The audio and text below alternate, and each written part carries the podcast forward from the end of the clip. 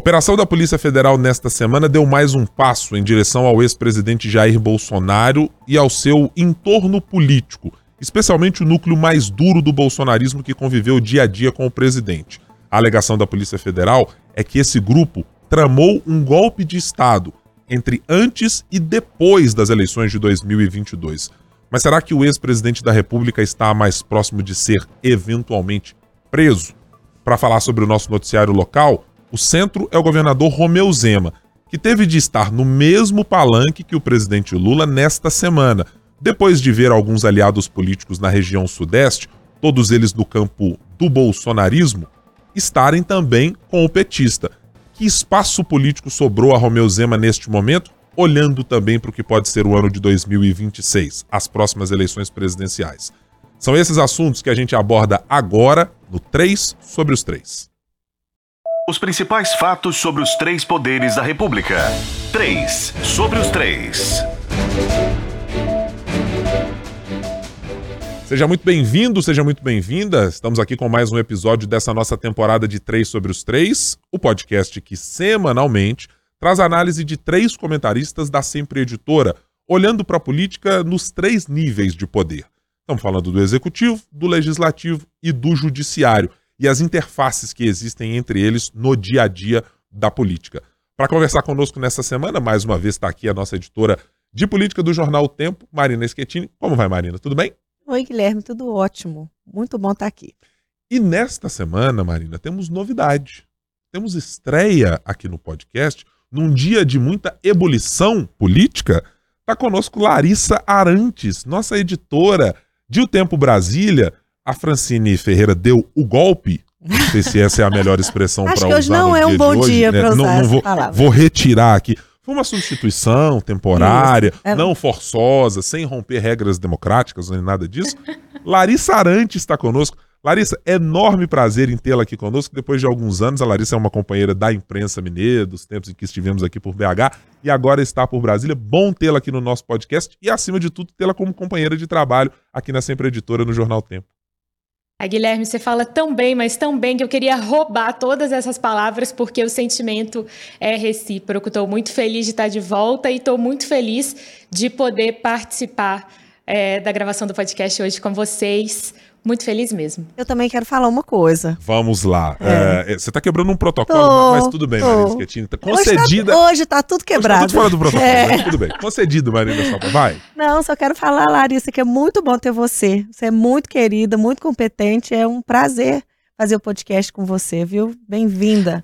Ai, gente, eu vou ficar emocionada desse é. jeito. Não, não fica não. Eu choro à toa, mas esse retorno está sendo muito positivo. É, é isso mesmo, acho que a definição é, é alegria mesmo. Estou gostando bastante. Foi muito bom rever tanta gente ótima, incluindo aí Marina, incluindo o Guilherme. Estou muito satisfeita e empolgada também. Acho que isso é muito importante na vida, né, é, gente? A é empolgação. Muito, muito, muito, muito. É sempre renovar o ânimo, porque, bom Nesta mesa agora é o caso de três pessoas que precisam ter ânimos renovados dentro e fora da redação, né? Porque todo mundo Sim. aqui tem lá os seus pequenininhos para tomar conta. Eu e Larissa mais recentemente, a Marina um pouquinho mais de tempo.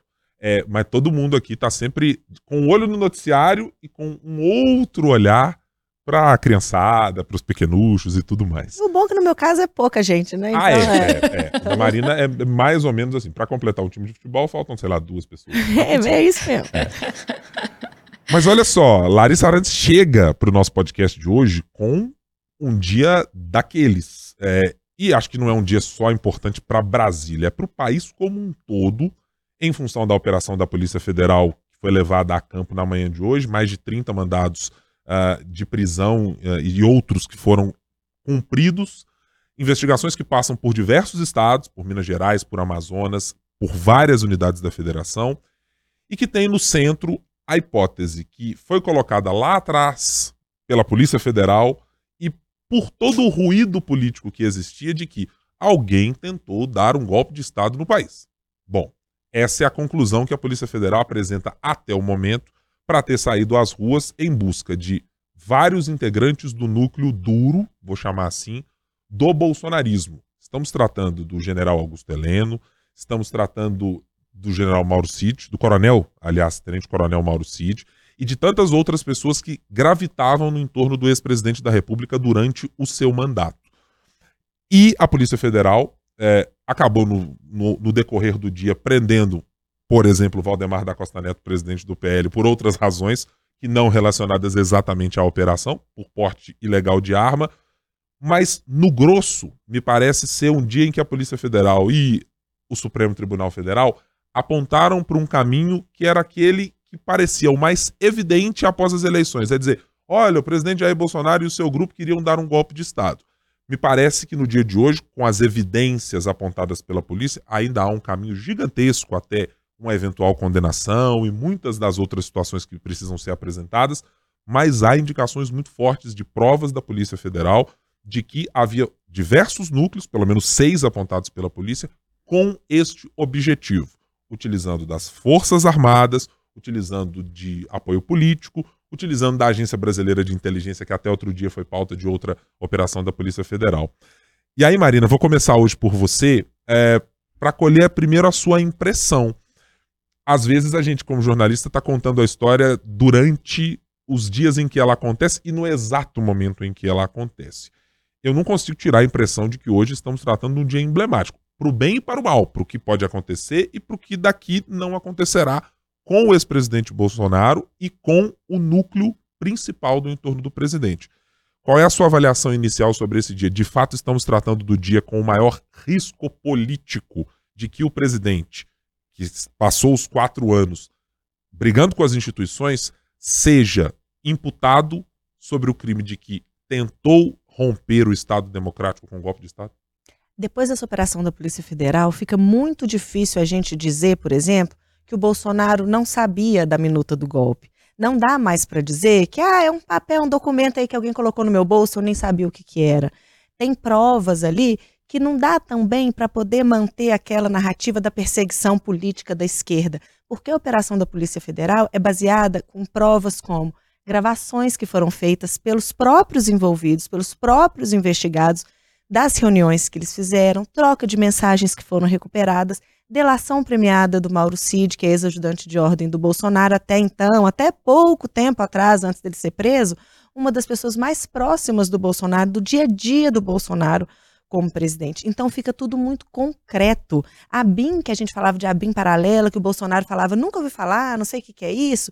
A gente tem ali, no meio daquela reunião, Augusto Heleno, que era chefe do Gabinete de Segurança Institucional do GSI, também do Exército, alta cúpula aí do Exército dizendo que ele estava negociando para colocar pessoas infiltradas nas campanhas eleitorais dos opositores. Tem a gravação da, da reunião que o Bolsonaro participava dela. Então fica muito difícil tirar o Bolsonaro dessa linha toda. E antes a gente estava falando do plano que estava se discutindo, tentando armar um golpe de Estado. Agora mostra-se como que ele estava sendo desenhado como que essa campanha para dizer que as urnas eletrônicas não funcionavam começou lá atrás e com um objetivo para justificar depois essa determinação de golpe de Estado. Então as coisas ficam muito concretas, fica muito fácil da gente visualizar. É a pessoa falando. A gravação tem o general falando, as mensagens saíram do celular do ajudante de ordem. Então não tem como dizer que isso foi inventado. É muito difícil justificar isso quando você tem coisas tão concretas. E é o que a gente falava na semana passada, que a gente dizia ali sobre a operação que mirava Carlos Bolsonaro. Puxou-se um fio do novelo. Agora vai aparecendo mais coisa. Do Ramagem, do Jordi foi para o Ramagem, do Ramagem para o Carlos Bolsonaro. Agora tão perto do Bolsonaro. E outra coisa, a gente chega no Exército, né? Nos oficiais lá de alta patente, muitos da reserva, né? Do Exército. Para a gente chegar assim no Exército, tem que ter uma coisa muito consistente por parte da, das operações da Polícia Federal. Para o ministro Alexandre é, de Moraes mandar apreender o passaporte do Bolsonaro, tem que ter indícios fortes ali de que tem mais coisa por vir. Isso é uma ação muito significativa, principalmente no país que a gente vive polarizado como está, e principalmente se tratando de um ex-presidente. Então complica, sim, muito a vida do Bolsonaro. Hoje não é só o dia que a gente mais trabalha mas também o dia que chegou mais perto do Bolsonaro. Larissa, quero colher a sua avaliação também na mesma proporção. Você está avaliando o dia de hoje como aquele em que talvez de hoje a algum tempo para frente, iremos dizer: este foi o dia crucial para mostrar a digital, é, a fala, a voz, a presença física de Jair Bolsonaro num eventual plano de golpe para interromper com a democracia brasileira? Exato, Guilherme. Não só esse dia de hoje como um marco para tudo isso que você disse, mas também pegando o gancho no que a Marina falou, como um centro, digamos assim, de próximos desdobramentos, né? Porque se a gente pega a operação de hoje, e acho que todo mundo teve essa sensação quando começou ali a ler, a ouvir melhor o que estava acontecendo, é que de fato a gente, o, o país é, correu o risco de sim sofrer um golpe e que sim havia um grande planejamento em torno disso, com pessoas muito influentes, relevantes em todo o cenário político brasileiro. E aí eu acho que, para além dessa questão da aproximação em relação ao ex-presidente Jair Bolsonaro, essa operação ela chama a atenção e acho que ela vai ser um marco, primeiro, como a Marina disse, porque estão aí as provas. A gente tem, né, pessoal, uma gravação, um vídeo gravado no computador do Mauro Cid, né, que foi encontrado ali no computador do Mauro Cid, da reunião que discutia esse assunto, né? Como? Qual foi a intenção de ter gravado essa reunião? Se era de conhecimento de todo mundo que discutir é, um golpe, o rompimento de, é, é, da democracia seria um crime. A quem interessava essa gravação, né? Todos sabiam que estavam sendo gravados ali, então vem com essas provas. Essa operação também, a sensação que fica ela está costurando muitos dos pontos que a gente foi vendo nos últimos meses, assim, em relação a outras operações é, da Polícia Federal ou mesmo de outras investigações iniciadas ali, por exemplo, em relação à ABIN paralela e chama a atenção, claro, como cada vez mais vai, vai se aproximando do núcleo político. Né? Marina é, é, citou ali a operação em relação ao Jordi, ao Ramagem, ao Carlos Bolsonaro, e a pergunta que todo mundo se fazia aqui em Brasília, principalmente depois ali da operação contra o deputado federal Ramagem, era quando a Polícia Federal iria chegar cada vez mais perto daquele núcleo ali próximo do ex-presidente Jair Bolsonaro. Eu acho que então essa operação de hoje ela dá muitas respostas é, e, indícios, digamos assim, do que, que a gente pode ver nos próximos meses também, Guilherme. É, eu acho que é muito evidente a quantidade de provas reunidas e apresentadas pela Polícia Federal no dia de hoje, é, como uma impossibilidade de que o presidente consiga apenas se desvincular de tudo que está sendo apresentado, e não apenas o presidente. Todos os mencionados e aqueles que estão citados na decisão é, de aceitação do pedido feito a partir da Polícia Federal, é, de que ninguém sabia de nada, de que as coisas não eram articuladas e que esse assunto sempre foi tratado de maneira reservada, com uns poucos malucos que mandavam mensagem para alguém. Não, teve aquele rapaz lá que mandou mensagem para o TSE, mas não tem nada a ver com isso. Eu vou pegar inclusive um trecho daquilo que está na decisão do ministro Alexandre de Moraes, que mostra como o discurso, por exemplo, do ex-presidente Jair Bolsonaro, é, ele por vezes usa uma lógica invertida. Eu lembro muito de Carlos Bolsonaro usar aquela história assim, e publicava nas redes sociais. Não sei se o ditado eu vou conseguir reproduzir, mas é assim: chame os outros daquilo que você é, ou alguma coisa dessa natureza. O ex-presidente Bolsonaro é aquele que reiteradas vezes, e o fez inclusive na semana passada, quando conversava com um, um, extremista de Portugal, dizia: olha, o Tribunal Superior Eleitoral tem lá um conluio para eleger o presidente Lula e alguma coisa dessa natureza. Na frase que está dita e transcrita pelo ministro Alexandre de Moraes, diz o seguinte: abre aspas. É, isto está atribuído a Jair Bolsonaro. Hoje me reuni com o pessoal do WhatsApp e outras mídias do Brasil. Conversei com eles tem acordo ou não tem com o TSE? Se tem acordo, que acordo é esse que está passando por cima da Constituição? Eu vou entrar em campo usando meu exército, meus 23 ministros. O presidente da República sugere uma ideia de, não, vamos fazer um acordo, porque o tipo de discurso, e eu estou fazendo aqui a adição da minha interpretação sobre o que está dito aqui, é, vamos mexer um pouquinho nesse discurso de que o TSE está dizendo que a gente manda fake news, a gente manda coisas dessa natureza, quando na verdade estava se tratando de um golpe de Estado. Estava se tratando de insuflar pessoas com a garantia, ainda que hipotética, de que não, no momento devido, eu tomarei a decisão e vou fazer isso. É exatamente o que o presidente foi cobrado depois de não conseguir a sua reeleição e se encastelar no Palácio do Planalto, ficar dias a fio sem se pronunciar e depois fugir para os Estados Unidos. É, era o presidente que mostrava força de um lado, mas que não tinha as armas efetivas para cumprir aquilo que estava dizendo. E não tinha junto aos seus ministros, não tinha junto às pessoas que estavam do entorno dele. Então eu estava olhando para muito do que foi essa operação e das palavras que foram colocadas ali. Elas revelam, primeiro, o quanto, de fato, há uma clareza, como distingue o ministro Alexandre de Moraes, de dizer que nitidamente revela um arranjo de dinâmica golpista no âmbito da alta cúpula do governo, mas ao mesmo tempo ele dá aquele indício claro de que estivemos próximos de uma situação de golpe de Estado, mas que não havia unidade em torno dessa ideia.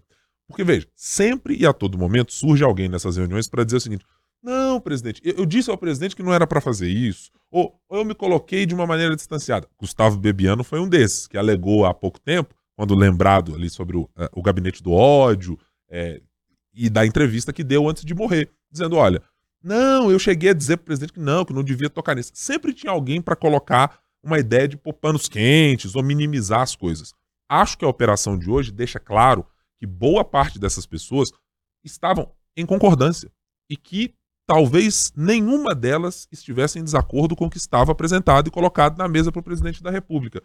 E acho que no momento em que leva-se à frente, em especial, o primeiro item citado pela Marina aqui, a minuta do golpe, porque ela revela o quanto, indica a Polícia Federal, o presidente da República, à época, sugeriu que mude-se isso, coloque-se aquilo.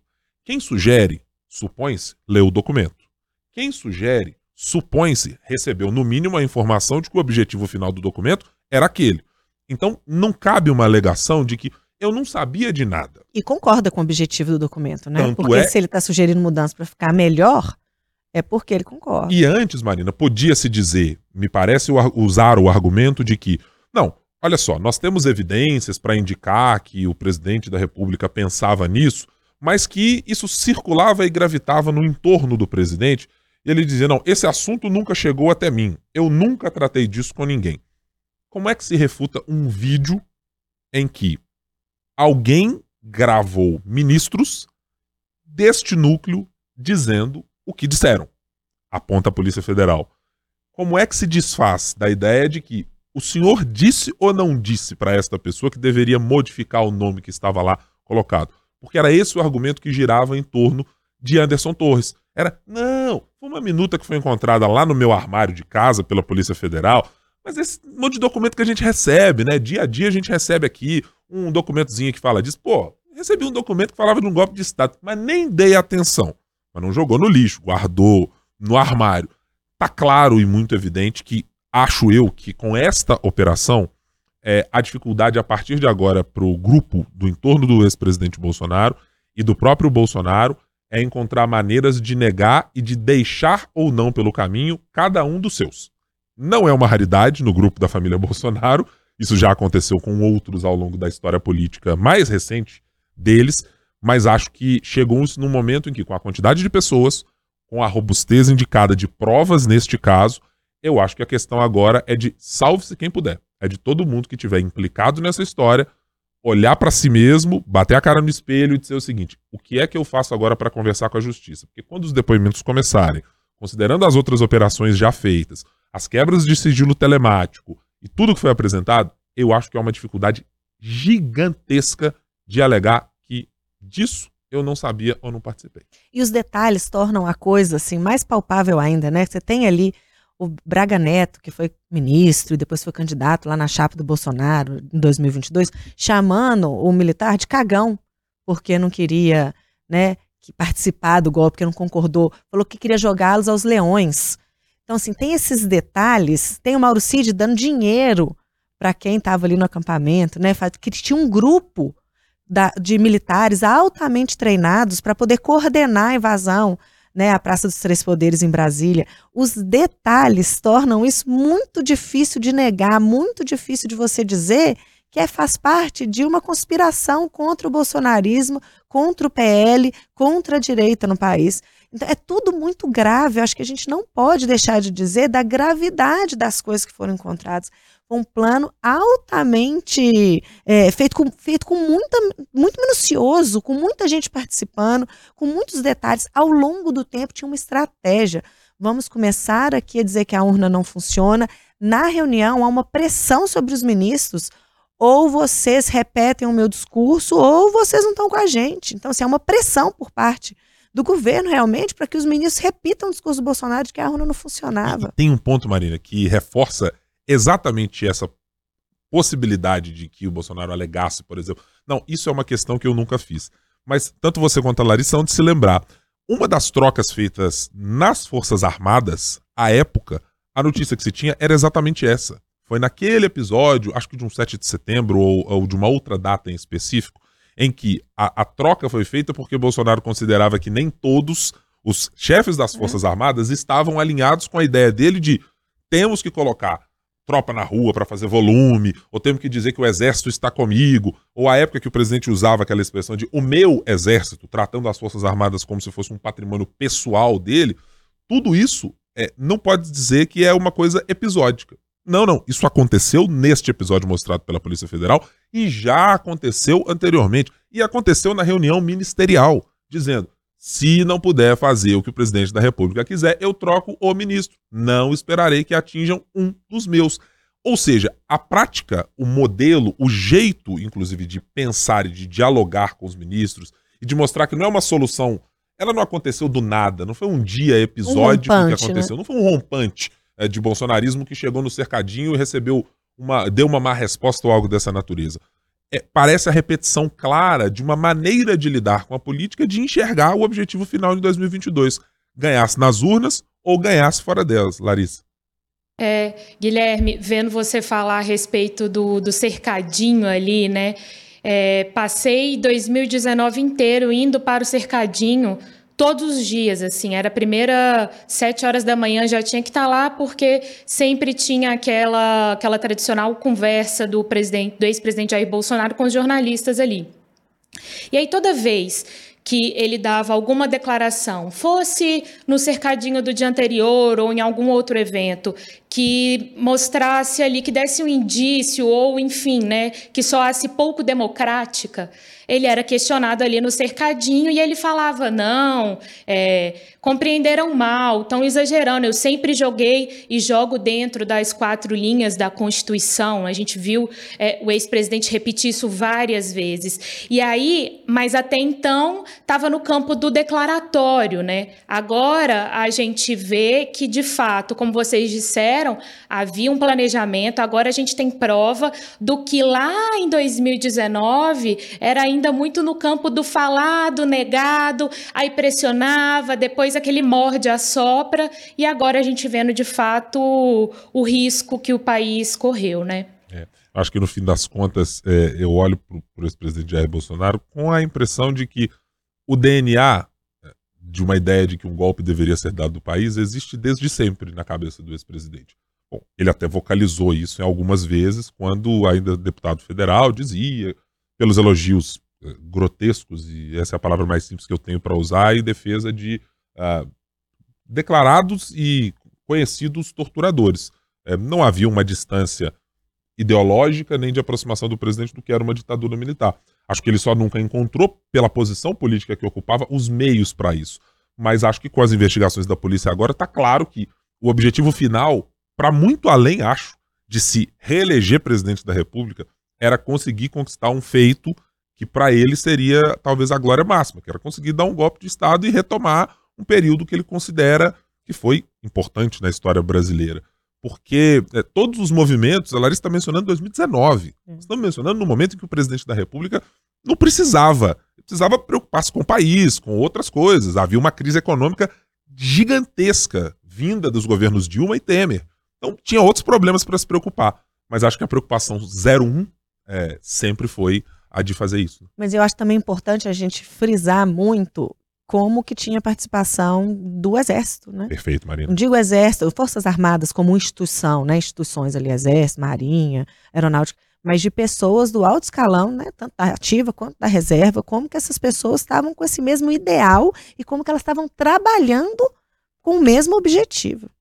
Isso eu acho muito importante a gente frisar, eu acho gravíssimo a gente fala gravíssimo várias vezes hoje, né? É, Mas é. é gravíssimo a gente se atentar ao que estava sendo construído mesmo. E, infelizmente, Marina, parece, é, parece apenas que essa é uma maneira de olhar para a história brasileira e de olhar para a política brasileira que os militares continuam guardando. Né? É, a gente vê reiteradamente pelos discursos, é, mesmo aqueles depois do 8 de janeiro, essa ideia que paira sobre a cabeça dos militares e de quem, eh, por vezes, defende as Forças Armadas para fazer esse tipo de ação, de que eles são moderadores de alguma coisa no país.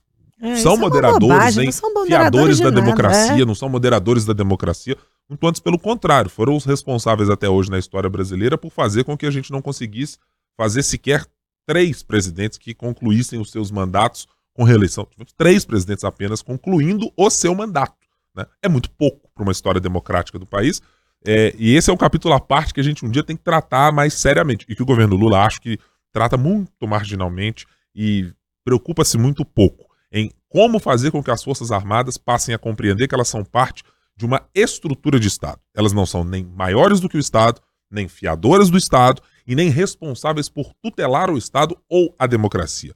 Elas são um braço que deve operar sob a decisão plena dos civis. Eleitos presidentes da República, escolhidos ministros da Defesa, escolhidos os congressistas brasileiros para destinar o orçamento que vá para aqui ou vá para colar, mas que não tenham esse papel, que é um papel terrível, é, é absurdo e, pra, além de tudo, é completamente errado com o que está preconizando a Constituição. E diante do que a gente tem hoje, né, com esse temor do governo Lula de mexer com as Forças Armadas e esse temor também dentro da polícia, do, da justiça, por isso que demora-se tanto a chegar às Forças Armadas até ter-se provas concretas, que é o que a gente está vendo hoje, É, acho que enfim chegamos a algo, a esse momento. alguma materialidade dessa maneira. Claro, estamos fazendo aqui a ressalva sempre. Isso é uma operação da Polícia Federal autorizada pelo Supremo e- e ainda carece de denúncia contra todos eles, carecerá ainda de julgamento contra todos eles, mas assim, há provas sustentando as questões, por isso a gente está baseando-se nisso para fazer aqui as nossas análises. Deixa eu mudar agora de assunto para falarmos sobre ainda a política eh, envolvendo um personagem importante, claro, em toda essa história, é o presidente da República, aquele que foi eleito e que talvez não ficasse no cargo se tivéssemos tido certamente um golpe de Estado no país. O presidente da República nas últimas semanas, eh, não diria que esteve de braços dados, mas trocando algumas gentilezas eh, com o governador de São Paulo, Tarcísio de Freitas, também trocando algumas amenidades com Cláudio Castro, governador do Rio de Janeiro, também eh, recebendo ali em algumas conversas eh, não públicas, mas com sinalizações amistosas, no mínimo, com o governador Ratinho Júnior. Eh, o presidente Lula fez um- uma espécie de mini tour pela região sudeste. É uma região onde ele não obteve vitórias eleitorais e onde há uma resiliência muito importante do ponto de vista do eleitorado de quem esteve contra ele, quem esteve ao lado do presidente Jair Bolsonaro enquanto esteve na cadeira no Palácio do Planalto. E nesta semana encerrou a sua passagem por Minas Gerais. Nesta quinta-feira, quando a gente grava o podcast, esteve no palanque do Minas Centro, no centro de convenções, no centro da capital mineira, ladeado pelo governador. Ao lado direito, o governador de Minas Gerais, Romeu Zema, um pouquinho mais ao lado do prefeito Fuad Noman, à esquerda do presidente, o eh, presidente do Congresso Nacional, Rodrigo Pacheco, e um pouquinho ao lado, o presidente aqui da Assembleia Legislativa, Tadeu Martins. Eu, pessoalmente, não imaginava que o governador Romeu Zema estivesse num palanque junto com o presidente da República. Fato é que ele esteve neste palanque, discursou, precisou ouvir vaias, precisou ouvir repúdio ao vídeo que gravou na- no começo da semana, do domingo para segunda-feira, com parlamentares mineiros, o senador Cleitinho e com o deputado federal Nicolas, alegando que crianças que não estivessem vacinadas poderiam estar na escola de qualquer maneira, sob o argumento de que isso é tratar da liberdade das crianças. Mas fato é que precisou estar ao lado do presidente, numa agenda em que fez cobranças, fez pedidos de recursos, falou sobre problemas de acordo de Mariana, sobre eh, falta de investimentos do governo federal em rodovias. Eh, no saldo geral, Marina, o governador Romeu Zema ficou como o alvo de boa parte daquilo que estava acontecendo por lá. Mas eu quero te perguntar mais amplamente. O governador Romeu Zema é o único daqueles governadores que não tem na região sudeste sequer um, um afago, sequer um momentozinho assim de baixar a guarda. Este de hoje foi o primeiro. Você acredita na hipótese de que Romeu Zema esteja buscando um eleitorado diferente ou ele ainda está de olho é naquela resiliência bolsonarista que várias e várias vezes os indícios apontavam para o governador estar em busca deste espólio de Jair Bolsonaro? O Zema está de olho no espólio do Bolsonaro, mas ele não se deixou ser puxado pela armadilha do Lula, que conseguiu a imagem ali com sorrisinhos, piadinhas, com Tarcísio de Freitas, por exemplo. E a gente tem o Ronaldo Caiado, né, que é do União Brasil, lá de Goiás, se colocando de maneira mais firme nos últimos dias como presidenciável em 2026. Então, Zema deu uma aprumada no corpo. E também ele aproveitou aí nos últimos dias esse vácuo que pode estar sendo criado com o Tarcísio vendendo a imagem de um Tarcísio não tão bolsonarista assim, não tão de direita assim. Meio no sentido, olha, já que o Tarcísio está virando a casaca, eu tô aqui muito da direita, se colocou pela primeira vez nesses últimos dias como um possível candidato em 2026. Ele disse: Estou de prontidão para ser o candidato, porque a gente não pode aguentar que a esquerda faz com o Brasil, ou para apoiar um nome de direita.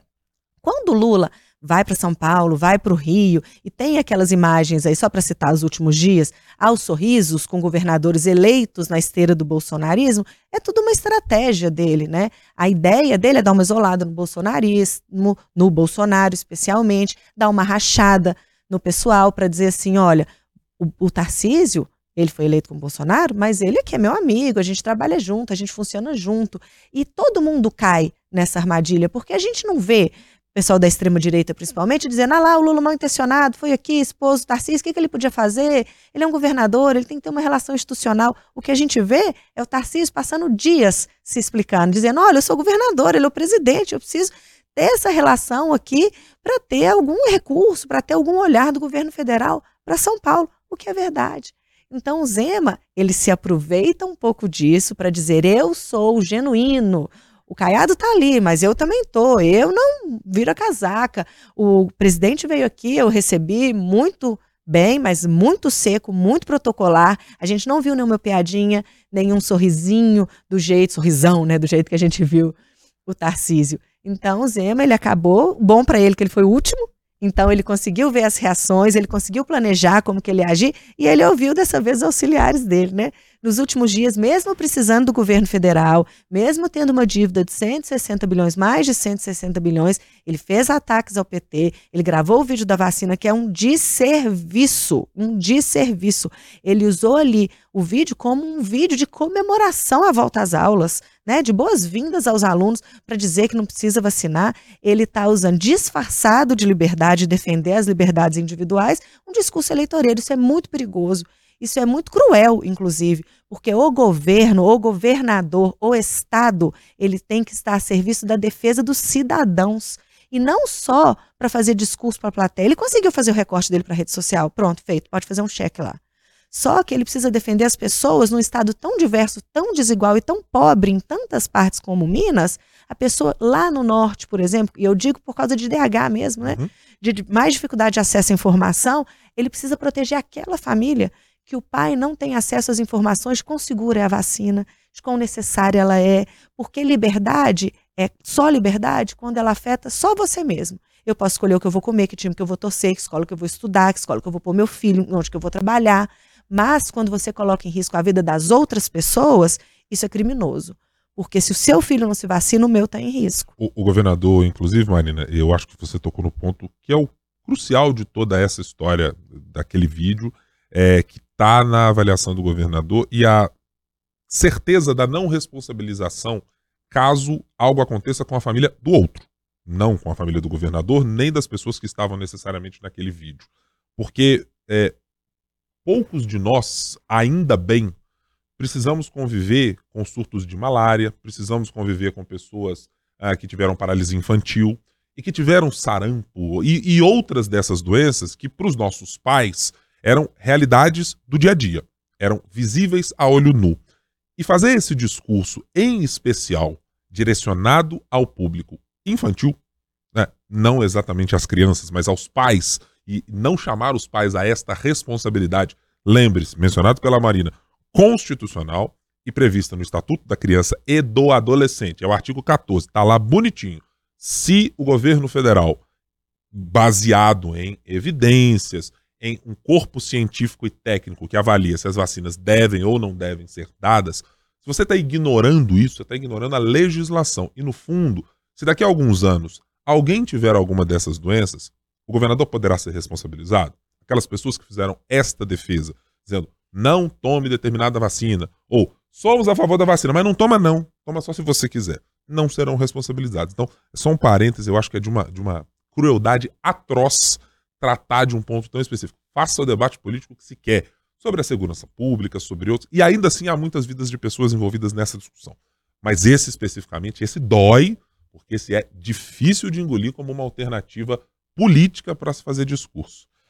Dito isso, Lari, queria sua avaliação, claro, sobre o governador Romeu Zema, eh, sobre Tarcísio de Freitas, sobre Ronaldo Caiado, sobre Cláudio Castro. Qual é o espaço político que o governador reservou para si? É de capitão oficial, com aquela figurinha assim, trademark, eu sou o bolsonarista do futuro?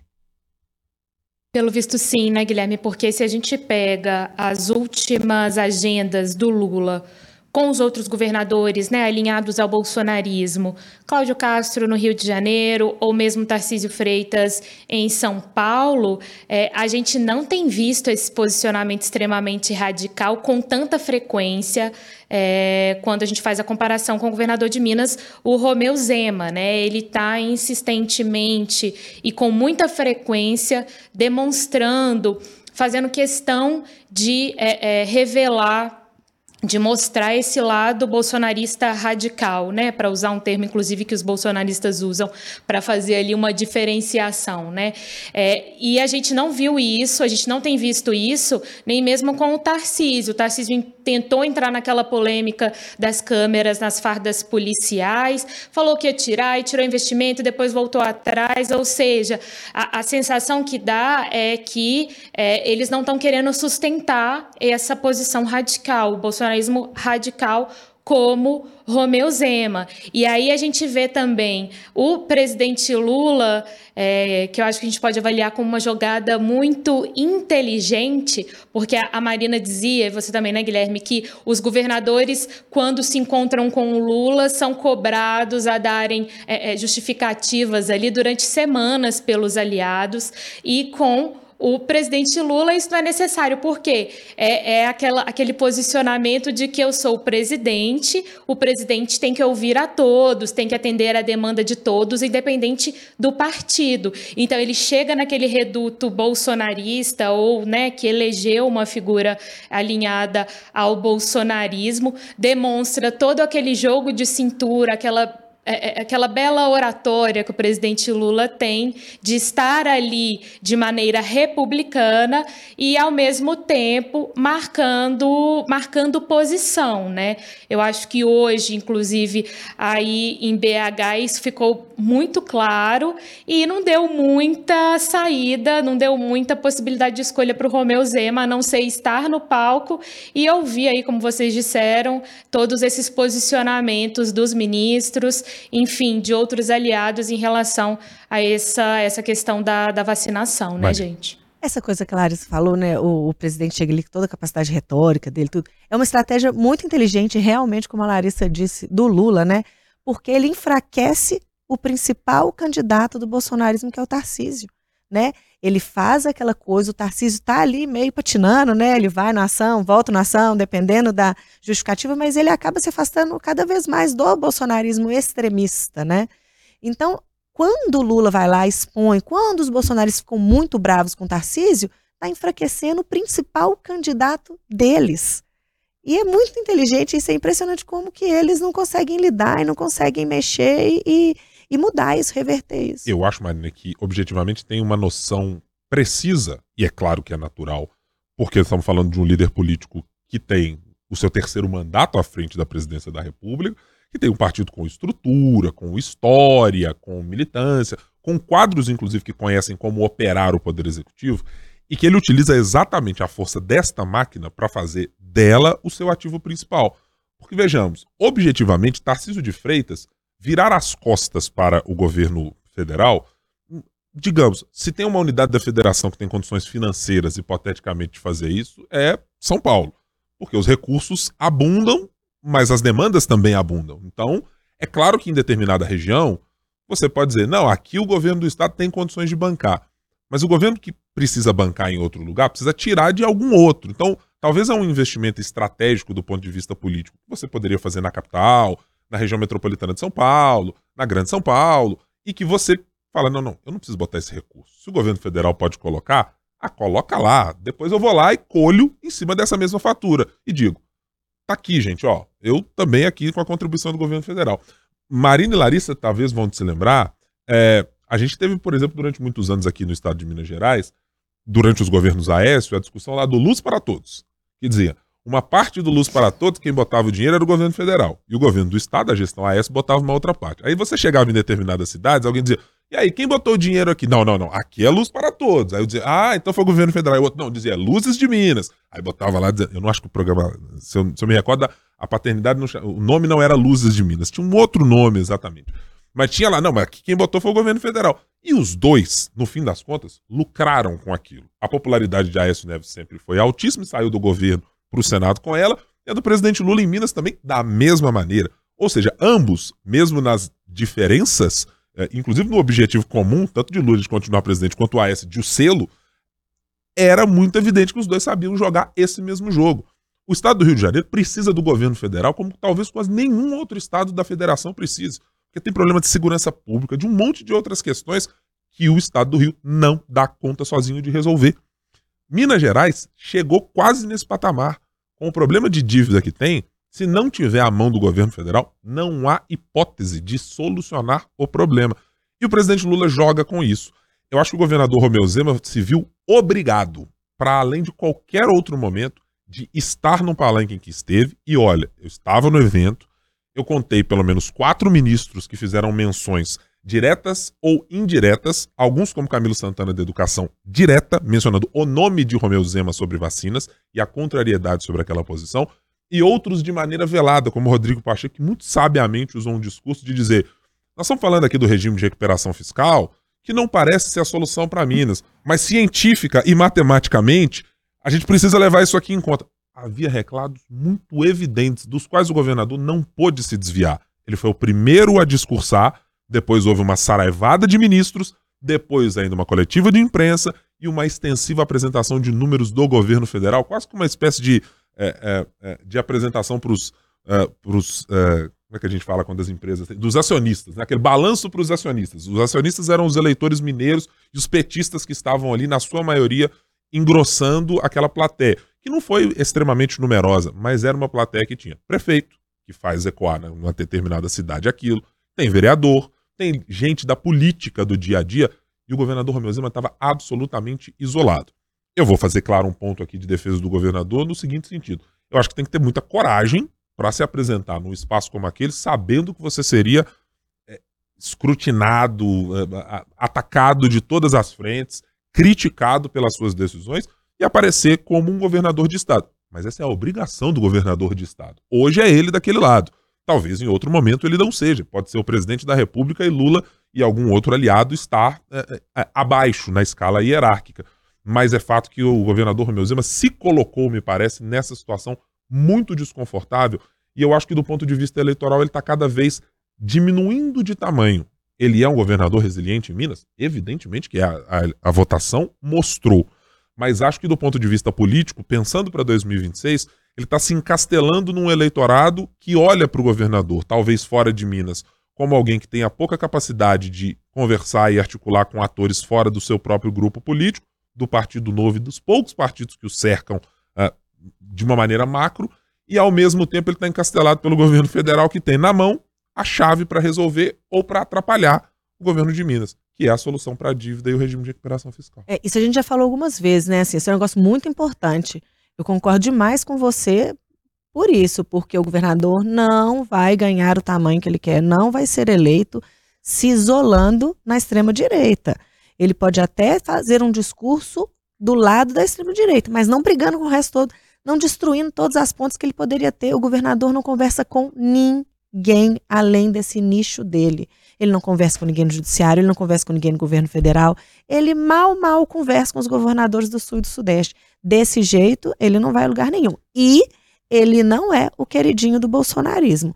Pode ser que chegue lá na frente ele seja o que restou do bolsonarismo. Mas se isso acontecer, o bolsonarismo vai estar tão reduzido que não vai dar para ele os votos que ele precisa para ser eleito. E acho, Marina, que você mencionou o ponto da frase do governador Romeu Zema na entrevista que deu ao programa Pânico nesta semana, que me parece indicar, não sei se baseado em pesquisa, se pela percepção política, algum analista que levou a ele, que é a ideia de eu estou pronto para 2026, mas se precisar apoiar alguém porque eu acho que essa percepção pode ter chegado ao governador de olhar e dizer: o meu campo político está se esvaindo e talvez o ideal não seja que eu me apresente para uma candidatura, porque vou ter talvez poucas eh, possibilidades de alianças com partidos tradicionais ou com a política tradicional, e que é mais fácil que eu mantenha mais resiliente esse meu eleitorado, tentar mantê-lo intacto, né, intocável, porque talvez tenha percebido que as coisas começaram a mudar pelo menos na percepção do jogo da política, mudou, né? Quem olha de Brasília para o governador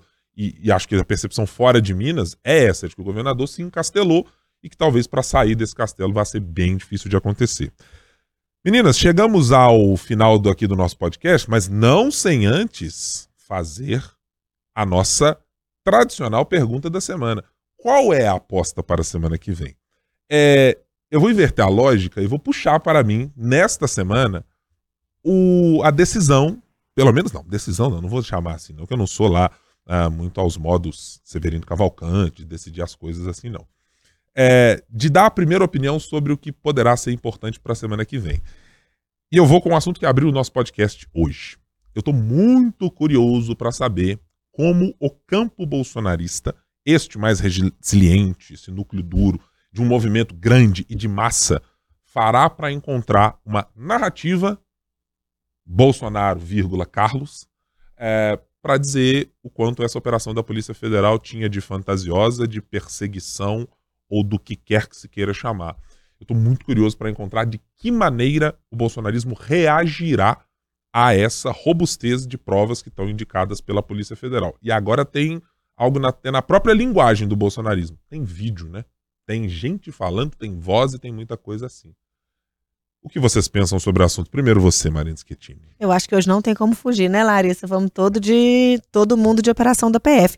Até porque isso que você falou é muito importante e vendo as repercussões hoje, comparando as repercussões das outras operações, eu já vejo uma resposta mais tímida. Eles tentam ali na perseguição, falam que curiosamente as operações aconteceram depois, primeiro depois de uma grande live e ontem depois de um grande ato de apoio a, ao Bolsonaro. Que grande ato foi esse, primeiro, né? E segundo, que já é uma reação bem mais tímida, bem mais só eu preciso dar uma resposta que nas outras vezes. Então, acho que eles estão realmente entendendo que vai ser mais difícil. E se esses vídeos começarem a aparecer de uma maneira ou de outra, aí vai ficar bem pior. Porque é isso, né? Você vai sangrando. Não é um negócio que acontece hoje acaba hoje. Então, hoje tem o sofrimento dessa operação, depois as coisas começam a aparecer, a mensagem na íntegra aparece, depois, daqui uns dias, aparece esse vídeo. E é isso, é a linguagem que eles entendem. É a linguagem de quem os acompanha na rede social, nos grupos de WhatsApp, entende. É. Aí fica mais difícil. E acho que está mais difícil também, porque daqui a pouco você vai olhar e o núcleo todo tá estendido envolvido. tem alguma resposta a dar às investigações da Polícia Federal. Então fica difícil que alguém possa construir de maneira separada, porque vai dizer, mas e você? Ah, você está naquela operação. E você? Está na outra operação. Mas e você? Ah, eu era do exército e não fiz nada. Dizer, vai ficar difícil encontrar quem seja um porta-voz distanciado dos problemas que estão sendo levados à frente nas investigações. Larissa, você está mesmo no campo também de quem está curioso para as reações do bolsonarismo? Curiosa para saber realmente como que vai ser a construção desse discurso. É, eles estão ganhando aí alguns dias, né? Carnaval vem aí. Ah, o Congresso fica parado, então semana que vem a gente não vai ver muita atividade, é, é, principalmente Câmara e Senado, então eles ganham uns dias aí para tentar alinhar um discurso, porque se, for, se essa operação tivesse acontecido numa terça-feira, é, com os trabalhos no Congresso já engatados ali, é, deputados e senadores bolsonaristas iam ser é, é, questionados pela imprensa o tempo todo sobre posicionamentos, enfim, o que não vai acontecer agora, mas é isso. Como que vai se dar a construção desse argumento? Porque só falar, como a Marina disse, de perseguição não vai colar mais, né? É, é, os próprios, acredito que, inclusive, quem quem está observando isso tudo de fora é, quer uma, uma explicação plausível, né? Para quem está entendendo a dimensão dessa, dessa operação de hoje, está buscando uma resposta plausível, então acho que aí cenas dos próximos capítulos, né? É, só não sabemos quantos capítulos terá esta minissérie, novela, seriado ou quantas temporadas terão. Larissa, quero me despedir de você, mais uma vez ressaltando o prazer de tê-la conosco aqui nesse podcast e já está devidamente convocada para outras edições também, tá? Mas com certeza, gente, muito obrigada, adorei participar. Um grande beijo para você, Guilherme, Marina. Foi muito bacana. É, e a gente vai puxar a orelha da Fran, porque ela já saiu pro carnaval hoje, né? Ah, ela deve, tá, ela Ué, deve ter virado uma foliona. Deve coisa, ser por isso. Eu acho que sim. Matou a charada. Mapeou os bloquinhos em Brasília, Olha, já comprou plumas e paetês e é tá, caiu na folia. Exato, já tá toda trabalhada no glitter. Aí, Olha, eu tô falando. Tadinha. Vou defender minha amiga, ela tá trabalhando nesse dia de muita informação. Tá. Fran, você é da minha bancada, Fran. Da minha, viu? É. Tá, tá, tá, hoje enfurnada nos documentos de Alexandre tá. de Moraes e tá. companhia, tá lendo os Já inquéritos. Já deve estar tá vesga. Tá lendo inquéritos, é. tá lendo todas as alegações, tá lendo tudo que foi apresentado na operação de hoje. Um beijo para você, Fran. Marina, sempre bom tê-la também. Agora é daqui para toda trabalhada no glitter, é isso, né? Ai, quem dera, toda trabalhada no plantão. Estamos nessa, estamos nessa. Você que é nosso ouvinte, que tem a possibilidade de ficar todo trabalhado no glitter, faça isso. Semana que vem teremos, sim, o nosso 3 sobre os 3, mas aproveite o seu carnaval, mas nos ouça. Vai sobrar um tempinho aí entre uma folia e outra, entre um bloco de carnaval e outro, na capital ou em outro lugar onde você esteja. Acompanhe o 3 sobre os 3, nós estamos em todas as plataformas de áudio, nós também estamos disponíveis lá sempre às sextas-feiras no youtube.com barra o tempo, que é o nosso canal de o tempo no YouTube, e também no seu tocador de música. Tá aí no seu Spotify, tá no Deezer, tá no Tidal. Procure-nos. Você vai encontrar toda semana um novo episódio dos Três sobre os Três. Muito obrigado pela sua companhia. Até semana que vem. Tchau, tchau.